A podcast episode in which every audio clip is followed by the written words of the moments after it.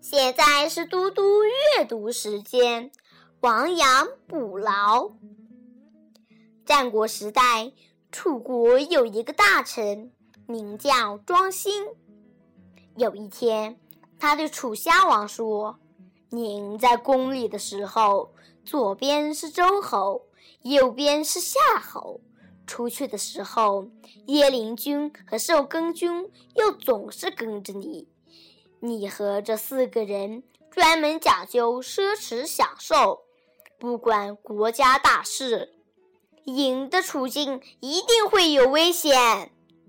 楚襄王听了很不高兴，生气的骂道：“你老糊涂了吗？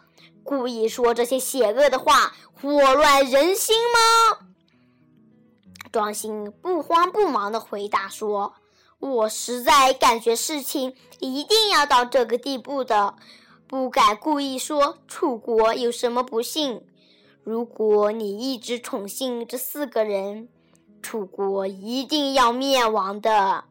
你既然不信我的话，请允许我到赵国躲一躲，看事情究竟会怎样。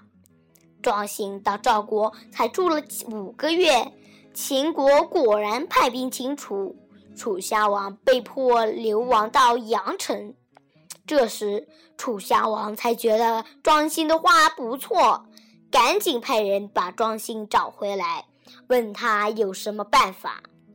庄辛诚恳地说：“我听说过，看见兔子想起猎犬，这还不晚；羊跑掉了，才补羊圈，也还不迟。”这个故事告诉我们：如果一个人只知道享乐，不知道如何做事，其结果必然是遭到惨痛的失败。